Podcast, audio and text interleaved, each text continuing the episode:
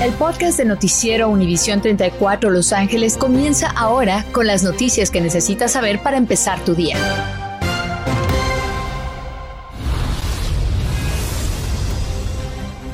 Está servido el debate. ¿Deberán o no exigir una prueba de vacunación para entrar a negocios en la ciudad de Los Ángeles? El Consejo considera hoy un mandato que impactará a todos.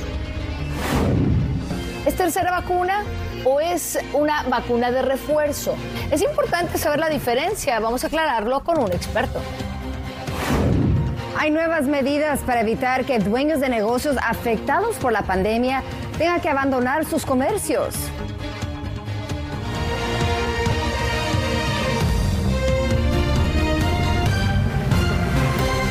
Cinco de la mañana y sin él no podemos vivir. Es Día Nacional del Café. Especialmente, nuestra cafetera aquí en el canal 34. Sí, no, la verdad es que y tú también, exacto. Tú también me enseñaste a tomar el café negro. O sea, ya sin el café negro yo ya no estoy a gusto, o sea, no me puedo despertar. ¿A usted cómo le gusta? Sí, escríbanos un mensajito por redes sociales, sería genial. Exacto. Vámonos directamente con las noticias. El Consejo de la Ciudad de Los Ángeles hoy mismo podría decidir si nos van a exigir a todos vacunarnos o no. Y es que básicamente no se podría vivir normalmente en Los Ángeles si no se la pone. Eso sí pasa la ordenanza que van a discutir. Nuestra Zoe Navarro esta mañana nos está ampliando la información. Adelante, Zoe. Así es, Gaby, no lo has descrito mejor y es que es una lista inmensa donde se podría pedir esta eh, prueba de vacunación completa para que usted pueda estar tranquilo y sin molestias al interior de estos lugares. Por eso es que el día de hoy se va a reunir la presidenta del Consejo de Los Ángeles, Nuri Martínez, junto con Hilda Solís, la presidenta de supervisores del Condado de Salud Pública de Los Ángeles y la directora Bárbara Ferrer para una conferencia donde explicarían las razones del por qué tendrían las personas que presentar este esta eh, tarjeta de, vacunación. Esto es una una ordenanza que podría considerarse, todavía no es un hecho, pero exigiría definitivamente que las personas muestren esa prueba de vacunación completa antes de ingresar a restaurantes, bares, gimnasios, centros comerciales, entretenimiento, eh, cines, esto antes del 4 de noviembre. Es bastante corto el tiempo, se sabe que... Eh, esperarían de que si esto pasa, muchas personas eh, vuelva otra vez la controversia de que no están respetándose los límites de la decisión de cada persona. Y como tú ya bien lo decías, es... Eh, una forma que es bastante dura, pero eh, también aseguran que es la única forma de que muchas personas se vacunen y que puedan estar seguros y evitar otra vez esta nueva ola de contagios, ahora que ya vienen las fiestas y que muchas personas se olvidan de la mascarilla, se olvidan del distanciamiento social y entonces podríamos volver a caer en una nueva ola de contagios de COVID-19. Así que vamos a ver qué pasa. Todo está veremos hasta el momento. Por el momento vuelvo contigo, Gaby. Muy bien, más adelante seguimos hablando de este tema en la ciudad de Los Ángeles. Gracias, Zoe Navarro. Mientras tanto, quienes cuidan a personas mayores, ya sea en centros de cuidado o incluso en sus casas, deberán vacunarse. Esta es una indicativa del Departamento de Salud Pública de California, diciendo que es elemental y necesario que las personas que pasan horas en contacto directo y muy cercano con quienes especialmente son vulnerables tienen que vacunarse. Estamos hablando de asilos de ancianos, centros de recuperación y hasta agencias que ofrecen personal que va a casas de particulares de convalecencia, por ejemplo. Ellos todos tienen fecha límite, noviembre 30, para cumplir con el requerimiento de que estén completamente vacunados. Y si quiere entrar a parques temáticos, el condado de Los Ángeles, como escuchó, también podría estar debatiendo lo mismo, preparándose usted con su comprobante de vacunación, porque las supervisoras del condado están decidiendo cuándo lo van a implementar. Y estamos hablando de sitios como Six Flags, Universal Studios. Hay que mencionar que la supervisora Sheila Kuhl no estaba de acuerdo con el argumento que dieron los parques recreativos, diciendo que será muy difícil comprobar vacunación de miles de personas que ellos reciben por la puerta. No están listos con personal para agilizar la entrada, y pero sí quedó claro que va a proceder el procedimiento de vacunación para entrar a restaurantes y bares del condado.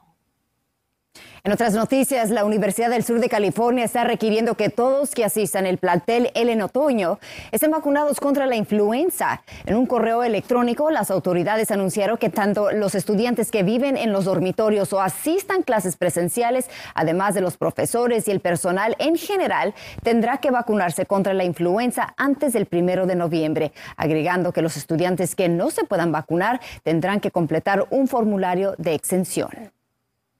Y bueno, mientras tanto, la Junta de Supervisores del Condado de Los Ángeles votó a favor de extender la moratoria sobre los desalojos de dueños de comercios hasta el 31 de enero. Y hoy se espera que el Departamento de Consumo y Asuntos Comerciales dé más información sobre las nuevas reglas. Sin embargo, la moratoria de desalojo para los inquilinos residenciales del Estado aún está pautada para vencer mañana 30 de septiembre y no se espera que sea renovado. Se les insta a solicitar ayuda bajo el programa estatal Housing is lo más pronto posible en housing.ca.gov. Pues comenzó la investigación completa de un incidente en que oficiales de la patrulla de caminos dispararon quitándole la vida a un conductor en el este de Los Ángeles. Corrió una imagen por redes sociales, todo lo que ocurrió en la esquina de la Medford y la Indiana cerca de las 3.15 de la tarde, según lo vio ese video. Pero aquí está el asunto. Al parecer, un oficial le apuntaba al chofer de uno de los coches involucrados en un choque. Según los testigos, los oficiales le daban órdenes al individuo que no estaba obedeciendo, algunos especulando que al parecer estaba o drogado o borracho, pero no saben por qué le dispararon.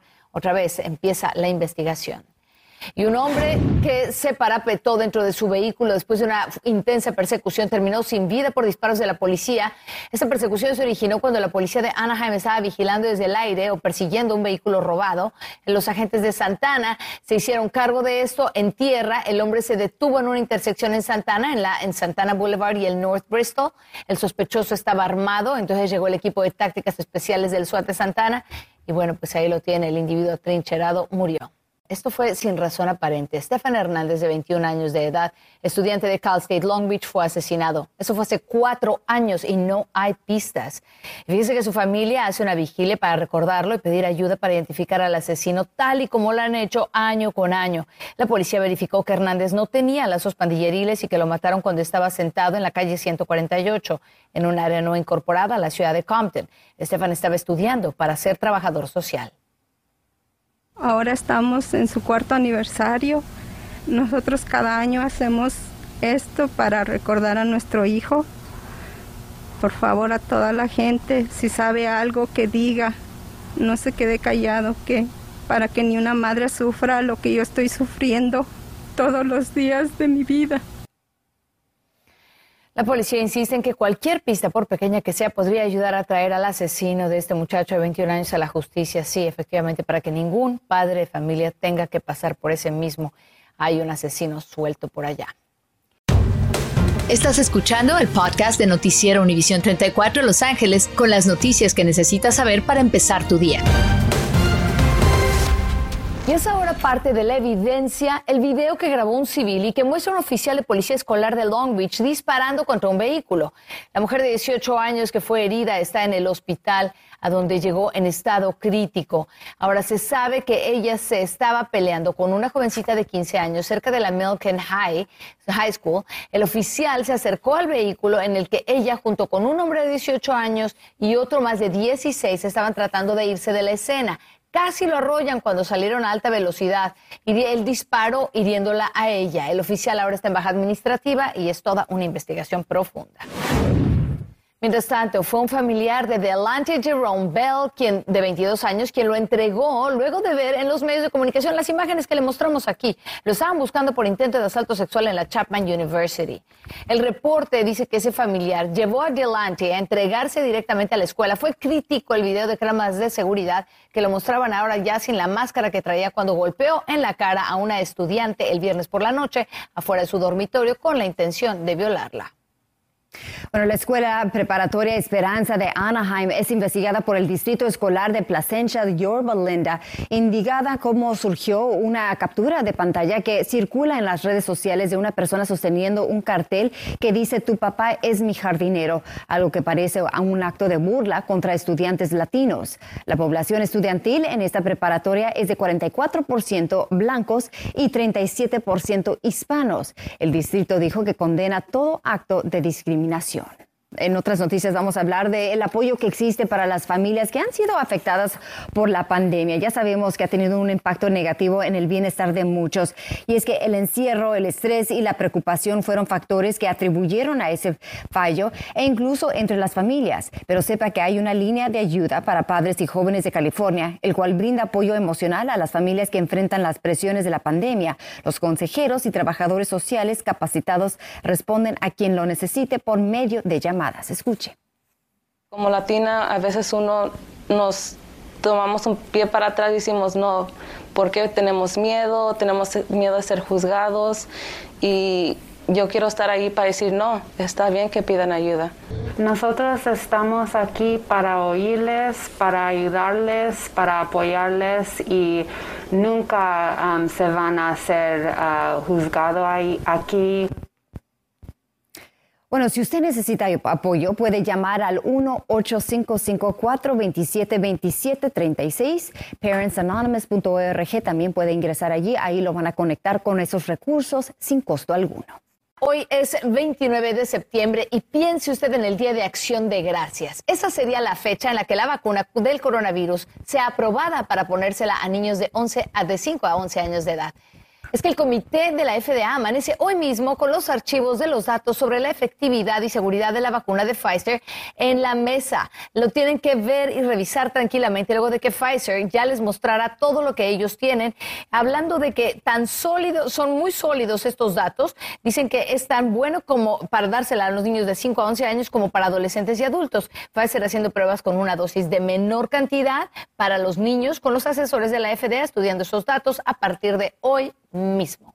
Annabelle. Gaby, hablando precisamente de las vacunas, si usted come saludable y hace ejercicio, sepa que aún necesita la vacuna contra COVID-19. En un estudio determinaron que aunque una dieta saludable sí puede reducir o eliminar la necesidad de ciertos medicamentos, un buen programa de nutrición simplemente no es lo suficiente para superar los desafíos del cuerpo para otras enfermedades, tal como el coronavirus. En pocas palabras, una buena alimentación no podrá protegerlo por completo del virus. En otras noticias, tener acceso a una vivienda asequible en el futuro no será tan costosa en California. Por lo menos esas son las intenciones de las 27 leyes firmadas por el gobernador Gavin Newsom para lidiar con la crisis de vivienda en nuestro estado. California va a invertir 22 mil millones de dólares, entre otras cosas, construir 84 mil unidades y dar subvenciones a dueños de bajos ingresos para construir viviendas en sus terrenos. Y en dos años estará terminando el primero de los edificios que este martes comenzaron a construir en Skid Row para cientos de indigentes. Se espera que con eso resuelvan parte de la crisis de indigencia. 40 de las 278 unidades estarán reservadas para veteranos. El proyecto de 19 pisos costará 160 millones de esos. 32 proceden de la proposición Triple H, aprobada por los votantes en 2016. El próximo verano van a comenzar la construcción de una segunda torre con 104 unidades. Gracias, Anabel. Pues se veía venir ¿eh? la generalización del uso de cannabis. Ahora van a usar marihuana medicinal en pacientes terminales en hospitales de California y centros de cuidado médico. Resulta que hace 25 años que California permitió el uso de marihuana medicinal. Oiga, ¿cómo pasa el tiempo? Sin embargo, los hospitales no estaban autorizados para administrarla. El gobernador Newsom firmó una nueva ley inspirada en un veterano de la Guardia Costera que murió de cáncer de páncreas en el 2018 en un centro de cuidado. Su familia pedía que le dieran marihuana para aliviar su dolor, pero no estaba permitido. Estás escuchando el podcast de Noticiero Univisión 34 Los Ángeles con las noticias que necesitas saber para empezar tu día. California ahora cuenta con una vacuna de refuerzo, pero ¿cómo van a implementar el proceso? Nos conectamos con Virginia Gaglanone, portavoz del Departamento de Salud Pública del Estado de California. Virginia, muchas gracias por acompañarnos esta mañana. Muchas gracias a ustedes. ¿Para quién es, esta, para quién es precisamente esta vacuna de refuerzo?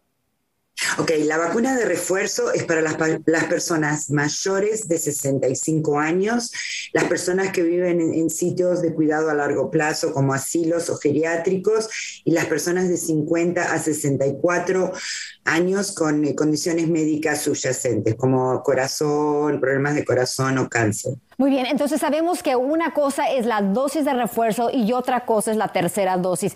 Platícanos de esa diferencia. Ok, sí, excelente pregunta. Eh, la tercera dosis es para aquellas personas que tienen el sistema inmunológico deprimido que, por ejemplo, recibieron un trasplante de órgano y toman medicina para el sistema inmunológico, mientras que el refuerzo es para las personas eh, que recibieron la, primera serie de vacunas de Pfizer y, como dijimos antes, tienen más de 65 años, tienen eh, problemas de enfermedades subyacentes o viven en asilos o institutos geriátricos. ¿Y qué vacunas son las que están aprobadas hoy en día para cada situación? Ok, para la tercera dosis eh, siempre es lo que eh, las dos primeras vacunas, la misma marca que tuvieron las dos primeras vacunas, que puede ser Moderna o Pfizer. Para el refuerzo es solo para quienes recibieron Pfizer. Ok, perfecto. Entonces platícanos ahora dónde podrán encontrar más información o hacer una cita.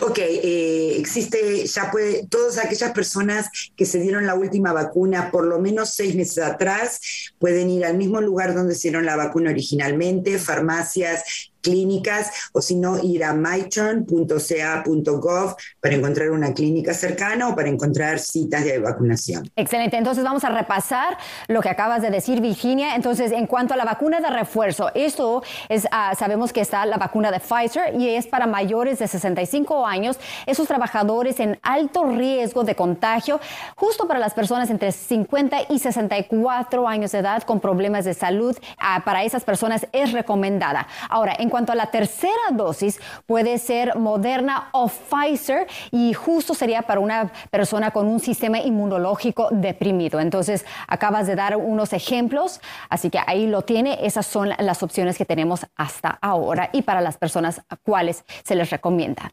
Virginia, muchísimas gracias por aclarar todas esas dudas que muchas personas tenemos. Ya sabe usted en casita para más información, si tiene preguntas, puede llamar al número que aparece en pantalla. Ese es el 833 4 422-4255 y por supuesto myturnca.gov. Gracias, Virginia. Muchísimas gracias a vos. Bueno, como ya escuchó, ¿eh? a partir del 7 de octubre en el condado de Los Ángeles se va a requerir un comprobante de vacunación o prueba negativa de coronavirus para entrar a ciertos lugares y eventos. Ahora, puede tener digitalmente su eh, comprobante de vacunación solicitándolo en My Vaccine Record .cdph.k.ca.gov.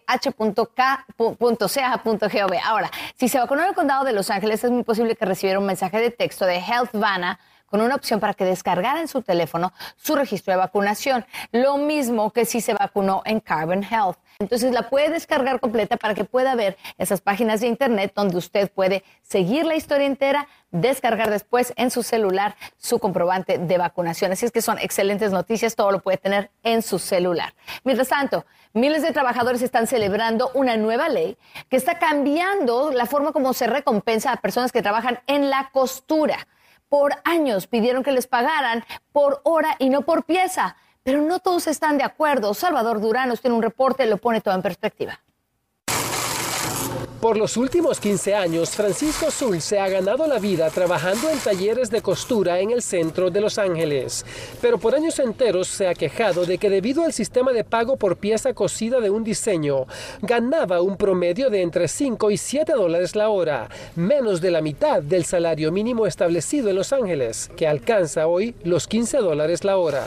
Muchos de nosotros no tenemos la posibilidad ni siquiera de lograr hacer 400 dólares a la semana trabajando de 7 a según la ley, eso constituye robo de salario. Por eso la senadora estatal María Elena Durazo, junto a otros legisladores, escribieron el proyecto de ley SB 62. Hay dos partes principales. Uno es eliminar el pago por pieza. Segundo, le ah, ponemos responsabilidad sobre las marcas Un estudio de la Universidad de California Los Ángeles calcula que hoy en día hay más de 46 mil trabajadores que trabajan en la industria de la costura y que la gran mayoría de ellos labora aquí en el Distrito de la Moda en el centro de Los Ángeles. Persuadido por los argumentos de la propuesta, el gobernador Gavin Newsom firmó el documento convirtiéndolo en ley a pesar de la fuerte oposición publicada por la Cámara de Comercio del Estado, que llamó a la legislación un asesino de trabajos.